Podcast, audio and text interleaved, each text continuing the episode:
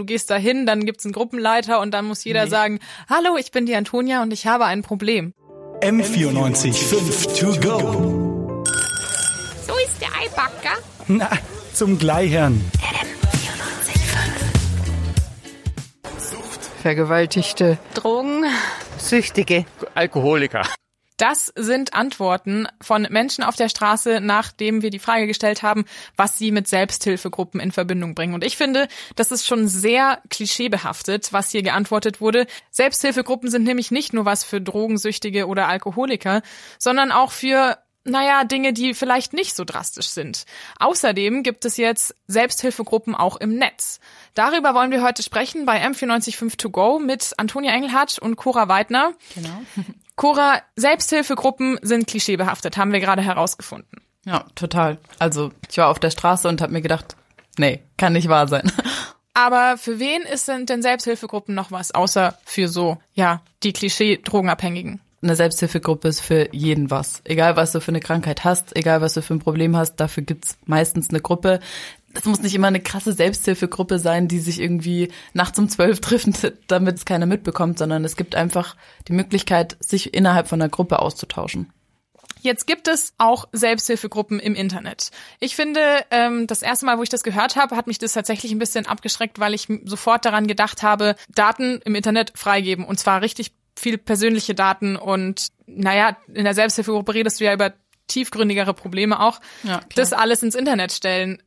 Wieso? Ja, also du musst natürlich auch die Vorteile sehen bei einer Selbsthilfegruppe im Netz. Also du hast die Möglichkeit, dich weltweit zu vernetzen. Das ist sowieso klar, wenn du auf einem Dorf wohnst. Du hast eigentlich keine Chance, irgendwie mit jemandem zu reden, wenn du eine total spezifische Krankheit hast oder sowas. Und es geht auch nicht immer nur um den moralischen Aspekt, sondern halt einfach um sich gegenseitig zu beraten. Wenn man irgendwie verschiedene Ärzte hat, wenn man äh, verschiedene Tipps aus verschiedenen Richtungen bekommt und irgendwie nicht weiß, wie man damit umgehen soll. Einfach Leute, sich mit Leuten unterhalten, die selber betroffen sind. Und ich habe mich da auch mit Angelika Herrmann unterhalten, die ist ehrenamtliche Mitarbeiterin Mitarbeiterin bei einem Verein für Angehörige von psychisch Erkrankten und sie ist auch selber Leiterin von einer richtigen Selbsthilfegruppe und sie sieht folgenden Vorteil.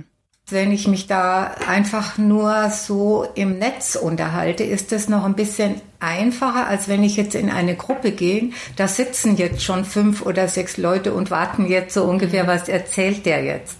Also insofern könnte ich mir vorstellen, dass es für manchen leichter wäre, also ich sag mal, der Vorteil von Selbsthilfegruppen im Netz ist eben, dass du ein bisschen, bisschen anonymer bist. Du kannst dich irgendwie erstmal ein bisschen an das Thema Selbsthilfe rantasten, vor dem ja total viele Leute Angst haben und das sie total von sich wegschieben. Und du bist nicht so gleich drauf getrimmt, okay, ich muss jetzt irgendwie mich mit dem Thema selber konfrontieren und echte Menschen treffen und denen ins Gesicht blicken und meine Geschichte erzählen. Du kennst dich mit äh, dem Thema Selbsthilfegruppe im Netz gut aus, ähm, weil du tatsächlich selber in einer bist. Wie kann ich genau. mir vorstellen, äh, wie läuft es ab? Also ist es einfach eine Facebook-Gruppe, wo man einfach jeder beitreten Ganz kann? Genau. Jeder beitreten kann auf keinen Fall. Also bei mir ist es so gelaufen, ich habe dann einfach geschaut auf Facebook, äh, okay, gibt's irgendwie was zu meiner Krankheit, die ich äh, eine, irgendwie eine Gruppe, bei der ich beitreten kann, beziehungsweise meine Mama hat mich vor, äh, auf das Thema gebracht. Und es läuft dann so ab, dass du, dass es da einen Gruppenleiter sozusagen gibt, der das Ganze ein bisschen koordiniert und der entscheidet dann, ob du in die Gruppe kommen kannst. Und du musst halt natürlich was von deiner persönlichen Geschichte erzählen. Also du kommst nicht rein, wenn du sagst, ja, hallo, kann ich bitte beitreten, sondern du musst schon ein bisschen preisgeben und auch sagen, hey, warum und was ist deine persönliche Geschichte oder was hast du mit der Krankheit zu tun, in der Gruppe behandelt wird. Und dann, wenn du drin bist, postest du dann einfach was und andere kommentieren drunter oder wie sieht das da aus? Genau so ist es. Also ich war da eher inaktiv, muss ich sagen. Also es ist schon super, wenn du mal eine Frage hast. Also für mich war es total cool. Du kannst dir einfach Input von den anderen holen und du denkst an manche Sachen gar nicht, die sich mit einer Krankheit irgendwie in Verbindung setzen und kommst dann auf ganz andere Dinge. Aber bei den meisten Leuten ist es so, die posten einfach irgendeine Frage, hey, wie ist es bei euch? Habt ihr auch das und das Problem? Seid ihr auch irgendwie total niedergeschlagen? Welche Medikamente habt ihr von eurem Arzt bekommen? Welchen Arzt könnt ihr mir empfehlen? Und so weiter. Wie gehen eure Angehörigen damit um? Und das sind auch Angehörige in der Gruppe zum Beispiel.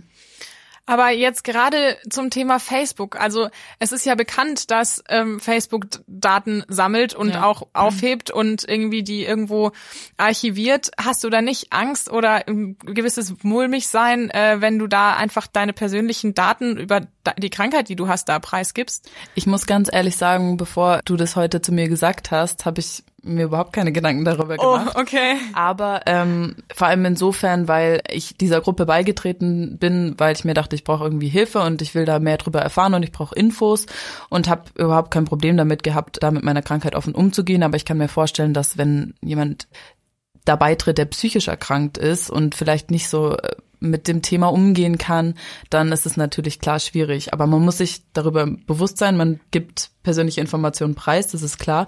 Und äh, da habe ich mich auch wieder mit Angelika Herrmann unterhalten und sie hat Folgendes dazu gesagt. Diese Entscheidung, dahin zu gehen, bedingt ja schon, dass ich schon weiß, wenn irgendwas schief geht, dann stehe ich öffentlich da. Diese Entscheidung muss man sich überlegen vorher. Kann ich das aushalten, wenn ich mit meiner Krankheit zufällig oder durch irgendeine Indiskretion an, ans Tageslicht sozusagen komme? Also man muss sich darüber im Klaren sein, dass wenn da was schief geht, dass natürlich äh, das an die Öffentlichkeit kommt. Aber genauso kann dir das auch im echten Leben passieren. Also wenn du nicht möchtest, dass jemand weiß, dass du in eine Selbsthilfegruppe gehst und dich dabei erwischt, wie du in das Gebäude gehst, wo die Selbsthilfegruppe ist, dann Ja. ja. ist es ähnlich eigentlich. Aber so wie du darüber redest, ähm, es kommt es auf jeden Fall so rüber, dass du darüber abgeklärt bist und auch Bescheid weißt. Ja. Jetzt habe ich noch eine andere Frage und zwar normalerweise hast du in Selbsthilfegruppen ja immer jemanden, der die Gruppe leitet oder der das Gespräch führt, irgendwie einen Experten, der auch eingreifen kann, wenn es zu, wenn das Gespräch zu emotional oder zu krass wird oder sowas. Sowas hast du ja dann in solchen Gruppen nicht. Ja, ich habe genau das gleiche gedacht bei Selbsthilfegruppen, aber die Angelika Herrmann hat zum Beispiel die hat mich auch aufgeklärt und sie hat äh, zu mir gesagt, dass es in Selbsthilfegruppen eben gar nicht so ist, dass ein Experte anwesend ist, worüber ich auch sehr erstaunt war. Auch in der Realität nicht. Genau. Ach so. Also ähm, Selbsthilfegruppe bedeutet wirklich Selbsthilfe. Da sind nur Betroffene anwesend, ausschließlich, und du kannst dich austauschen, du kannst von den Fehlern von den anderen lernen, aber eben auch aus den Geschichten von anderen lernen und den Erfahrungen der anderen und kannst deine Erfahrungen den anderen teilen und das ist einfach super wichtig. Also ist es gar nicht so, wie die Klischees in Filmen zum Beispiel immer darstellen, so du gehst da hin, dann gibt's einen Gruppenleiter und dann muss jeder sagen, hallo, ich bin die Antonia und ich habe ein Problem. Überhaupt nicht. Okay.